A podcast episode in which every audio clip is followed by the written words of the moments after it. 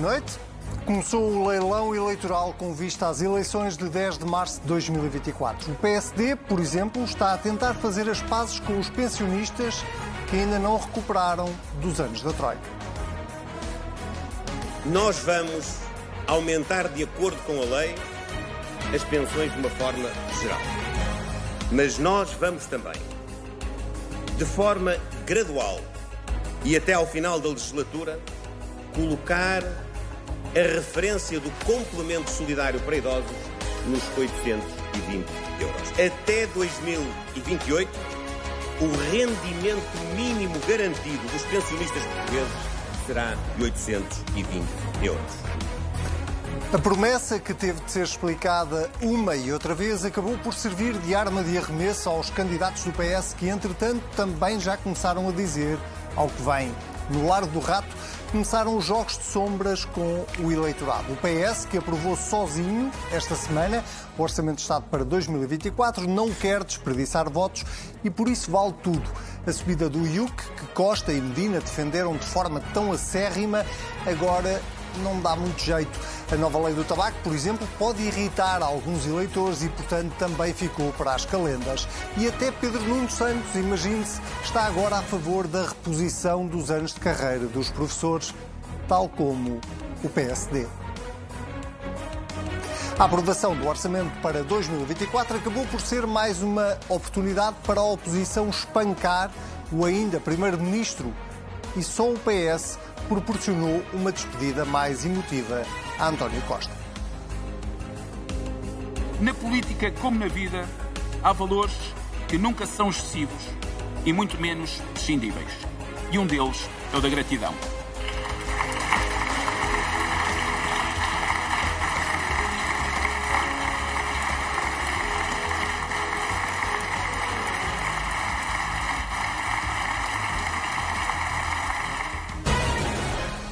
Está no ar mais um Contrapoder. Eu sou o Anselmo Crespo e tenho comigo Manuel Ferreira Leite. Muito boa noite. Sérgio Sousa Pinto. Boa noite. Não. Temos muito para analisar esta semana e suspeito nas próximas semanas, até pelo menos o dia 10 de março. Manuel Ferreira Leite, vou começar por si e vou começar exatamente por aquilo que eu consideraria o tiro de partida uh, para esta pré-campanha, do ponto de vista de propostas, pelo menos, uh, com o Congresso do PSD, com esta uh, promessa feita por Luís Montenegro relativamente ao complemento solidário para idosos. Vamos saltar a parte da, da, do que se perdeu ali na, na mensagem e que precisou de ser explicado, mas, mas gostava de ir à substância. faz sentido esta proposta do PSD? Eh, este, esta promessa de subir para 820 euros uh, o complemento solidário para idosos até uh, no, no, horizonte de uma legislatura, que é, que é o caso.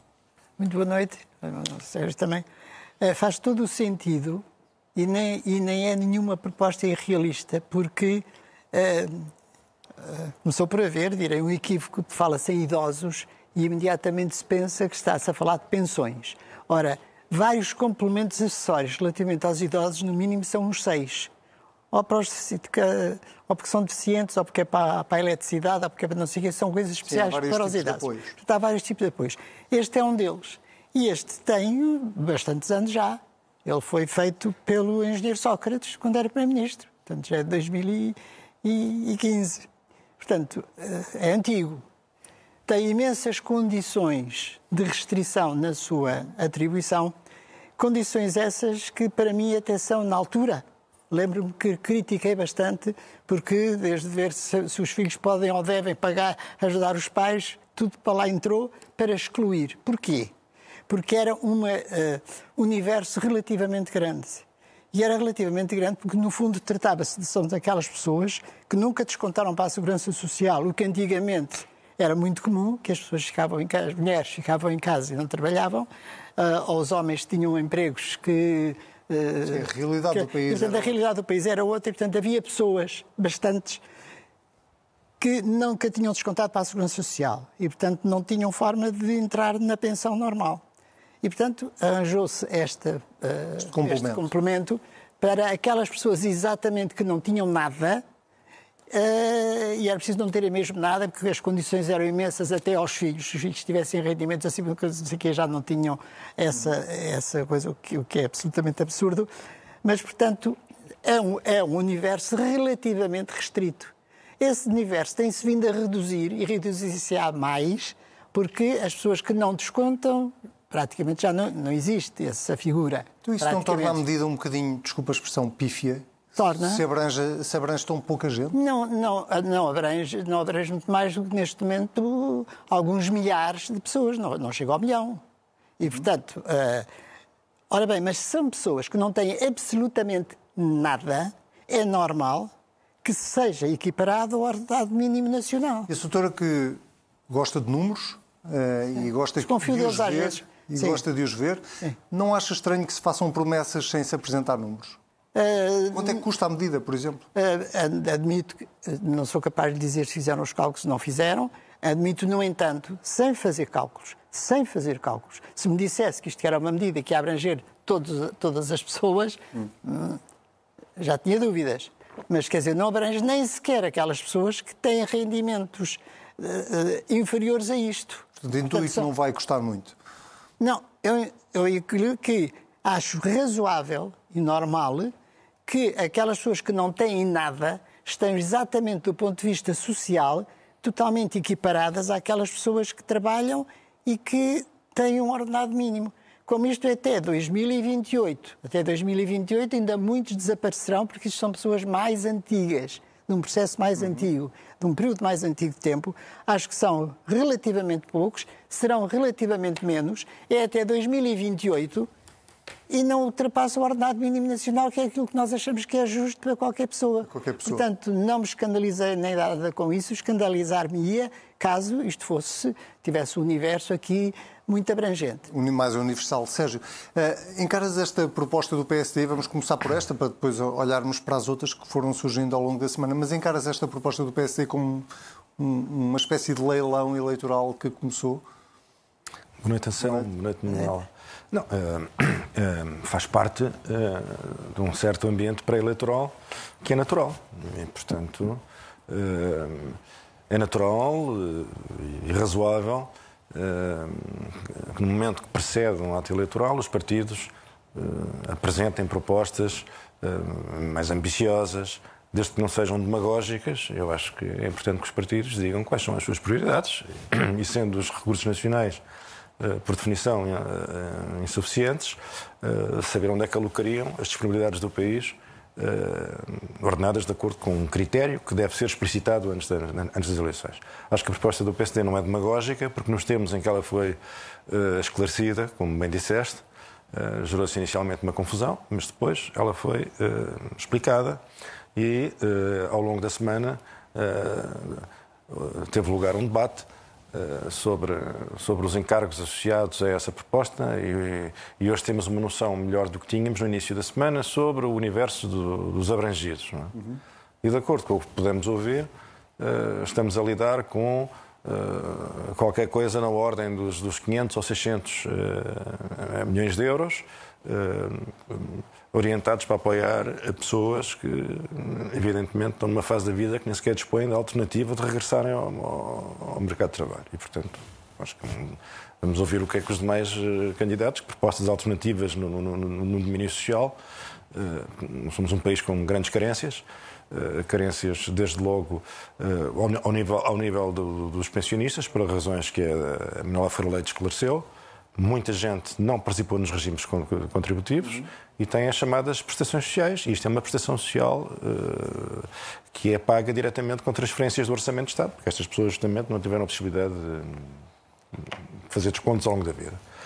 Uh... E, e, partilhas daqueles que vieram uh, usar uh, os anos da Troika e as medidas do PSD relativamente aos pensionistas, que vieram lembrar todo o histórico que existia para, de alguma forma, dizer que o PSD não tinha legitimidade para, para, para estar a, a, a propor medidas para os pensionistas. Eh, achas, achas que isso é um debate sério para, para se fazer nesta altura? É, eu acho que é sério, como é evidente. Ninguém se esquece que o PSD tentou cortar 600 milhões às pensões e que foi travado pelo Tribunal Constitucional, não é verdade? Mas, eh, e portanto, é, é, acho que é inteiramente legítimo que no debate político o Partido Socialista e os demais partidos lembrem ao PSD que a última vez que exerceu o poder, em circunstâncias não vale a pena regressar, toda a gente sim, sabe, sim, difíceis, especiais e uh, idealmente irrepetíveis, apresentou propostas duras e uma das mais penosas e insustentáveis e do ponto de vista totalmente inaceitável e injusta era diminuir, era diminuir as pensões num montante que à época prefazia cerca de 600 milhões de euros, curiosamente praticamente o mesmo valor que agora o PSD se propõe acrescentar eh, sob a forma de prestações sociais. Mas isso é legítimo no debate político lembrar isso porque isso é factual e faz parte de, deste período uh, uh, eleitoral. Uh, faz... Só, sim, deixa-me só acrescentar uma sim, coisa. Diga, diga. Ao que disse o, claro, um debate. O, é evidente que legitimidade toda a gente, todos têm, porque a legitimidade não vem de um dia se ter tomado uma medida. Ela não faz parte de nenhum programa do partido de dizer que tudo o que é reformas ou tudo o que é pensões são reduzidas. Temos que pensar que foi numa época especial, numa situação especial, eh, e que, quando se pode corrigir, deve-se corrigir. Eh, e é evidente, não tenho dúvidas, que o Partido Social Democrata tem eh, e perdeu, com certeza, muitos eleitores no meio dos reformados. Também não há dúvida nenhuma que, à medida que a população envelhece, qualquer partido, qualquer partido, está com os olhos postos nos reformados e, portanto, todos vão ter legitimidade e de todos eles vêm, com certeza, e vamos ouvir propostas sobre esta zona. Claro. E, portanto, também não é por causa disso que nós achamos que são ilegítimas aquilo que são legítimas e é evidente que têm um, um, um, toque eleitoralista no sentido em que se estão a dirigir a uma população cada vez mais, Mas isso é exatamente, cada vez maior. Isso é um ótimo, um ótimo ponto para, para, para aquilo que para, para, darmos aqui um passo em frente na nossa conversa, que é uh, quase este paradoxo que há em todas as eleições, não é, não é um exclusivo eu só, destas. Eu só ia diga, só acabar dizendo que da mesma forma que, que se, que se, tem, que se dirigem aos, às pessoas, à maior população, Sim dirigir, todos vão pedir redução de impostos. Todos têm essa legitimidade e é evidente Obrigado, que porque era exatamente aí que eu ia chegar. era exatamente. Não, não, não peça desculpa, isto é uma, isto é uma conversa. É, que é, é, quase este paradoxo que nós vivemos em todos os períodos pré-eleitorais e já nos habituámos a ele, que é entre é, os partidos serem uh, quase obrigados e, muitas vezes instigados a, a, apresentarem as suas propostas, a dizerem ao que vem, o que é que fariam, porque se não o fizerem nós criticamos os partidos porque não apresentam propostas, mas depois quando apresentam propostas nós tipicamente começamos a, a falar em leilão eleitoral eu estou a dizer um nós, mas estático, porque é um nós eh, de, de, comentadores e é um nós também de, de, do debate político, faz parte do debate político. Eh, falamos em leilão eleitoral, falamos em propostas demagógicas ou falamos em propostas eleitoralistas e, e isso leva-nos exatamente ao tema dos impostos, que, é, que é são propostas que neste momento existem quer no PS, quer no PSD, mas também já agora na Iniciativa Liberal e noutros partidos. Todos os partidos defendem menos impostos, quer dizer, não conheço nenhum que defenda mais impostos, que se aumentem impostos. Eh, e, e, a, e, a, minha pergunta para si, que já esteve em todos os papéis possíveis, eh, de, de, desde candidato a, a, a, governante, é se eh, nós estamos, se sente que nós estamos numa fase em que se está a prometer tudo a todos. Até à data ainda não senti que se está a prometer tudo a todos. Eu acho que, em todo caso, uh, uh, o que se passou na altura da Troika, portanto, eu direi as consequências que as pessoas perceberam, e os governantes também, e os políticos também, as consequências de se fazerem despesas ou de se fazerem, tomarem medidas que não tinham efetivamente cabimento.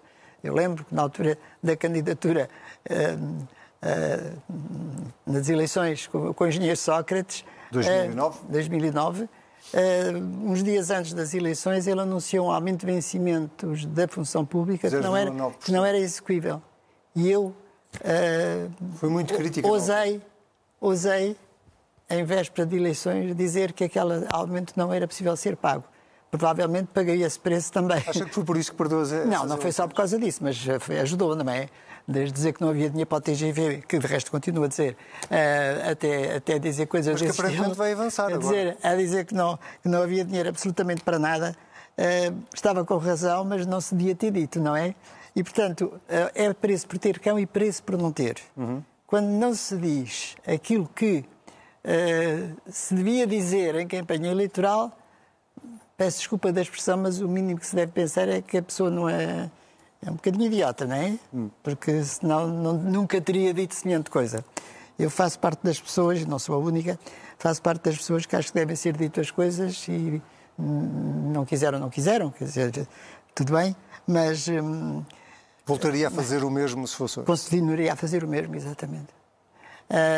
Pelo menos disso nunca me acusariam. Uh, portanto, eu não gosto muito da história de se menosprezar muito e de criticar muito as promessas que se fazem. Porque eu acredito que as pessoas, quando fazem as promessas, são as promessas bem intencionadas. Portanto, no fundo, percebem que é ali que está o problema das pessoas. Quando se acham os impostos, percebe-se que é ali a grande questão das pessoas. E não vale a pena encobrir-se que se irá fazer tudo para que tal não aconteça. É claro que existe depois sempre uma distância entre aquilo que se pode fazer e quando se chega aos lugares perceber-se que aquilo Qual que é nós desejaríamos não é bem, bem, bem assim, Por exemplo, porque com- existem imensos então, condicionantes. Deixe-me dar-lhe outro caso concreto. Concorda com a, com a devolução integral das carreiras, dos anos de carreira dos professores que foram congeladas? É uma proposta do PSD e já agora de Pedro Nuno Santos, se for, se for eh, ele o próximo secretário-geral. Eu concordo com o princípio de que se deve aceitar que ah, ah, ah, deve haver essa compensação na contagem dos tempos de serviço. Pode acontecer que isso não se traduza completamente em remuneração, que são coisas diferentes.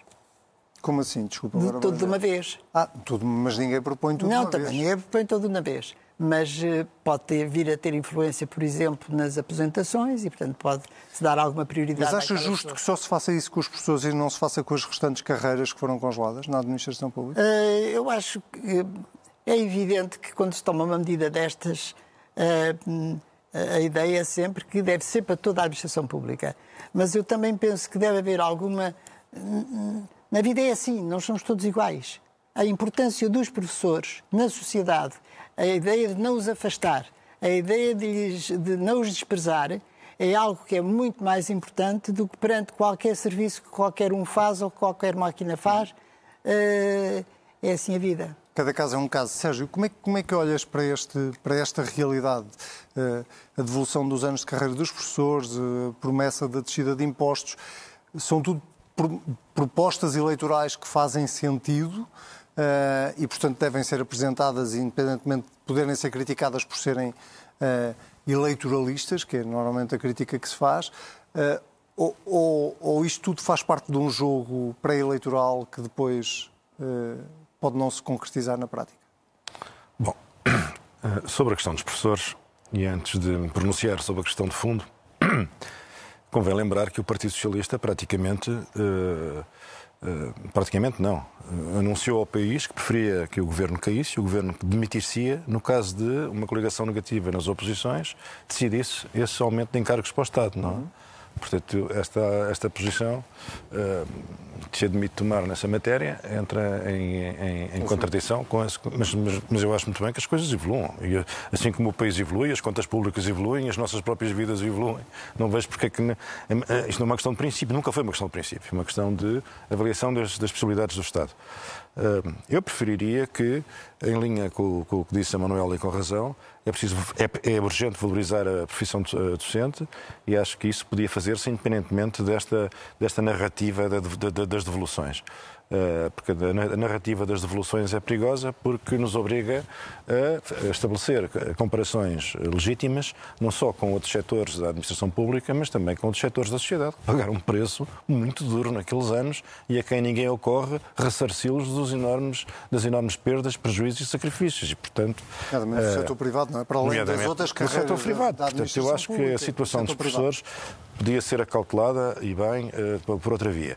Eh, Convém lembrar também que nestas coisas os reformados eh, são sempre, e por isso é que eu discordei da, da- da- da- escolha feita pelo governo Passos Coelho na altura de eh, diminuir as pensões, os reformados não têm forma de se defenderem, não podem fazer greve, não podem fazer nada. Quer dizer, se nós decidirmos passar por cima, atropelar a Constituição para, para, para diminuir eh, a sua eh, remuneração, calculada nos termos da lei, é quase um contrato também que, que tem que ser respeitado entre, entre o Estado, não entre o Estado órgão de soberania, mas entre o Estado patrão, entre o Estado patrão e, os seus, e, os, e, os, e, e todos aqueles que de boa fé confiaram as suas poupanças ao sistema de previdência social.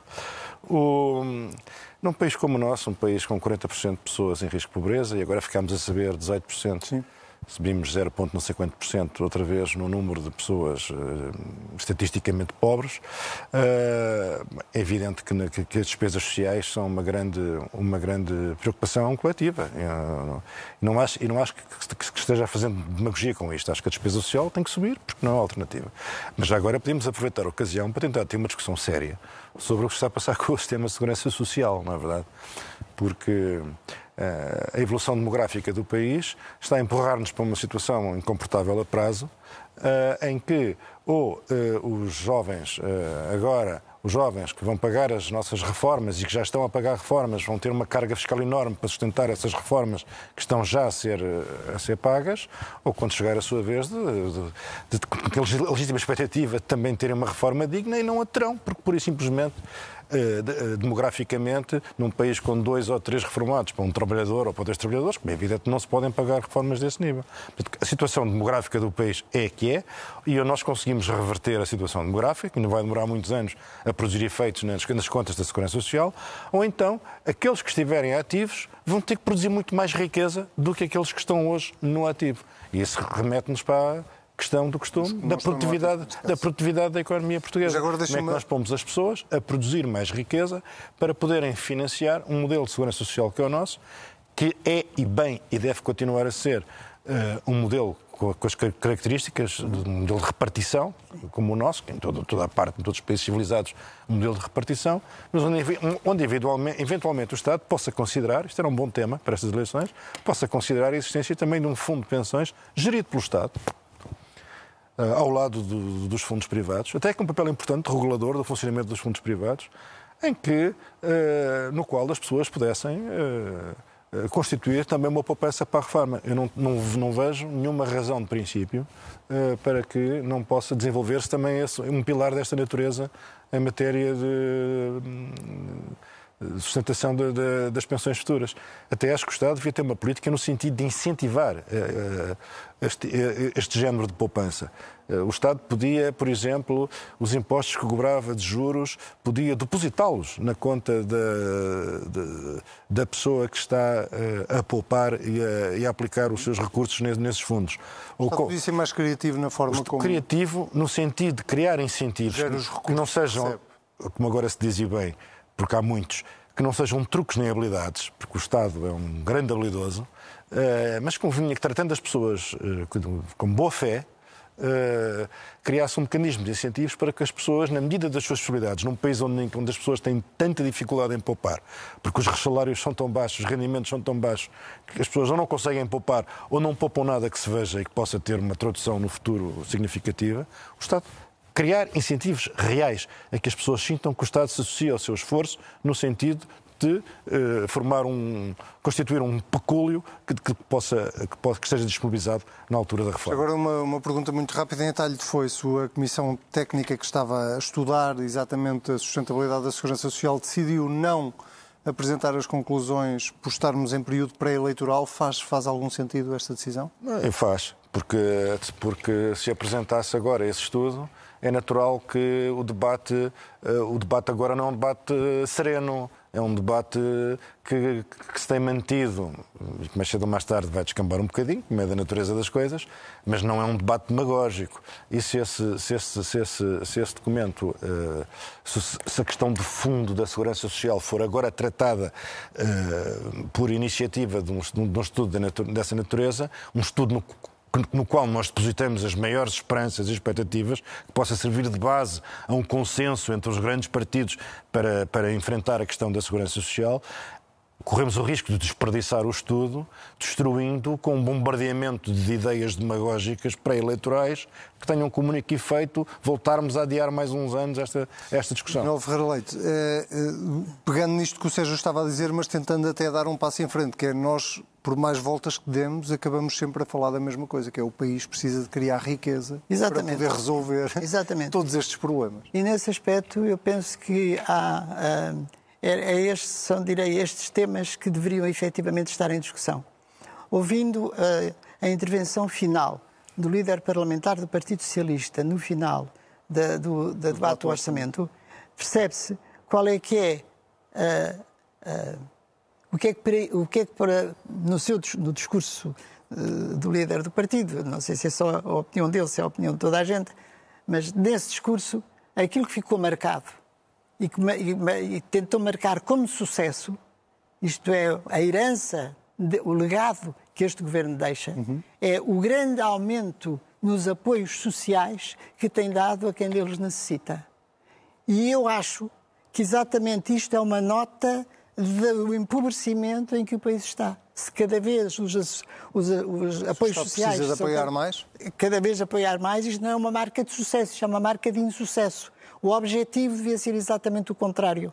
Era ter cada vez menos, o que significava que cada um que havia muito menos pobres daqueles que necessitavam desses apoios. E, e uma... são duas visões, são duas visões completamente diferentes. E vê essas duas diferenças, vê essas visões diferentes nas propostas, ou seja, na proposta eleitoral do PSD e na proposta eleitoral do PS, sendo que o PS aqui inclui dois candidatos, mas eu, eu espero, eu espero ver, eu espero ver que haja uma proposta efetivamente de crescimento, como de resto o Sérgio acabou de dizer, de crescimento do país, porque senão uh, estes aspectos que nós vemos do envelhecimento da população, uh, especialmente isso, uh, e os apoios sociais que é necessário dar às pessoas que deles necessitam, se eles são dados através de subsídios e não através da criação de riqueza, portanto é a receita dos nossos, através dos nossos impostos é considerada, isto tem um limite tem um limite e o limite vai ser sempre um empobrecimento. E neste momento esse limite não se sente tanto porque ele está a ser utilizado uh, dinheiros do PRR para pagar muitos dos subsídios. O que evidentemente não se repete, não torna a ver e até acho eh, que não devia estar a ser aplicado. Mas não, vou, não vamos agora a esse Sim, ponto. Agora, se não é através do crescimento da riqueza, então a possibilidade de manter cada vez mais subsídios a cada vez mais pessoas com cada vez precisarem de subsídios superiores, porque cada vez têm mais necessidades, é evidente que é o caminho completamente errado.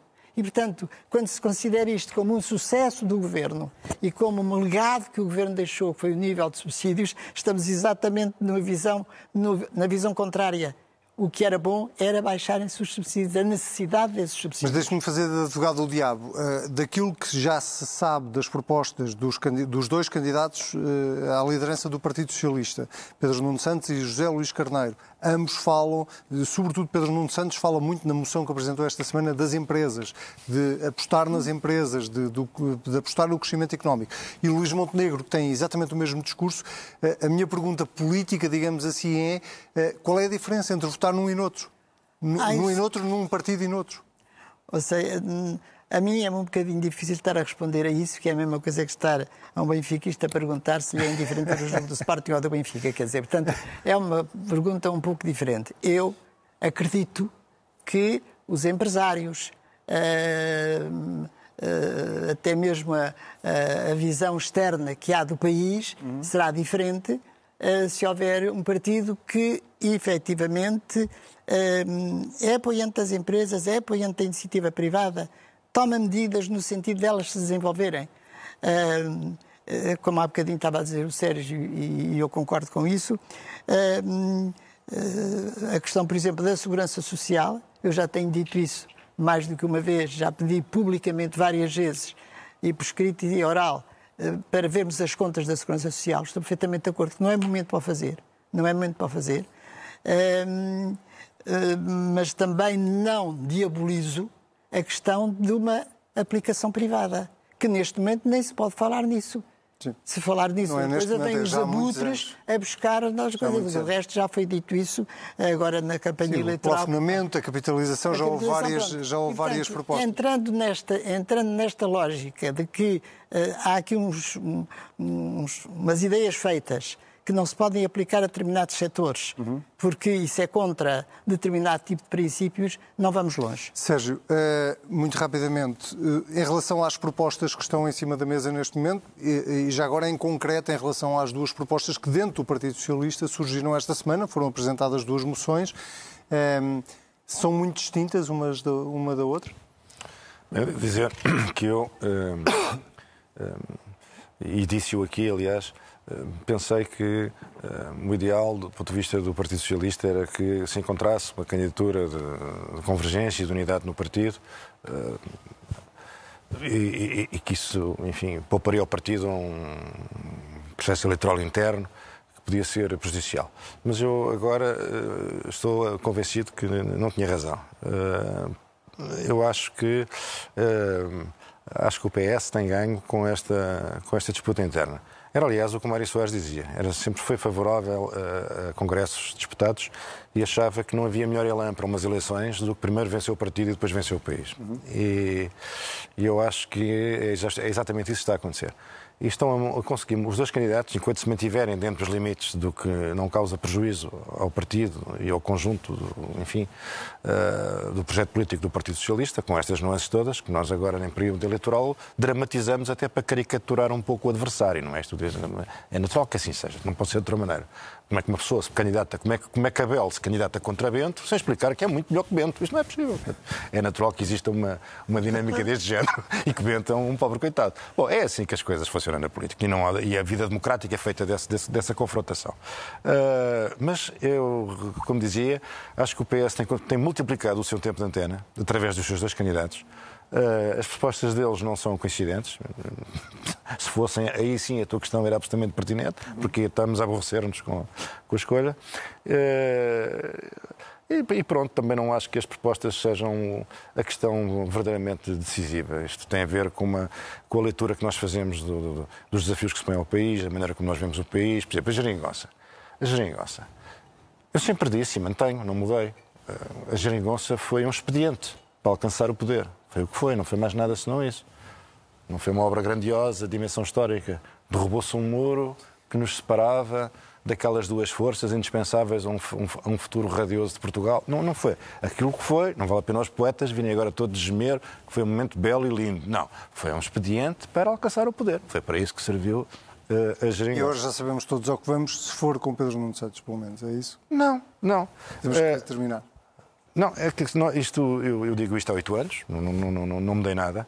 Uh, a geringonça uh, refletiu o quê? Uma situação nova, de que o PS de repente descobriu que estava mais próximo do PCP e do Bloco de Esquerda do que do, do PSD. Não, a situação subjacente, que é o que conta e é o que determina a política de alianças, é a mesma. O PS e o PSD, evidentemente, estão, por natureza, mais próximos do que o, o PCP e, eh, e, o Bloco. Só que o mundo mudou depois de Geringonça aquele mundo acabou. O mundo que havia antes, em alguns aspectos, uns acharão que melhorou, eu pessoalmente acho que piorou, destruiu-se um muro, mas construiu-se outro, entre o PS e o PSD, que são, quem são, que são os partidos indispensáveis para as reformas. Mas, portanto, esse mundo acabou. Doravante, precisamos de maiorias de esquerda ou de direita, coisa que antigamente ninguém pensava, porque quem ganhava as eleições formava governo, mas nós neste momento temos esse problema, que é uma realidade nova. Desde que o Partido Socialista fica à frente nas eleições, eu acho que ele é livre de formar alianças com quem entender. O que não faz sentido é estar a condicionar-se previamente e a, e a, diminuir as suas escolhas em matéria de política de alianças. Sérgio. Desde que fica à frente nas eleições. Muito bem, Sérgio. Uh, obrigado. Manuel Ferreira Leite, vamos poder deixar a sua moção para a próxima semana, porque já não temos tempo.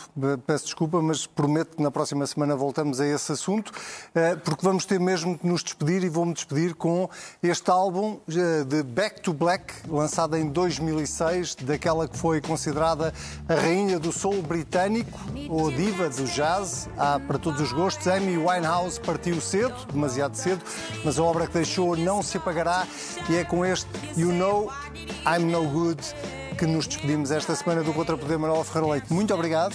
Até à próxima semana. Sérgio Sousa Pinto, muito obrigado. Até à próxima semana. Quanto assim, já sabe, se tiver saudades nossas, nós estamos sempre em cnnportugal.pt ou em qualquer plataforma de podcast. Tenha um excelente fim de semana.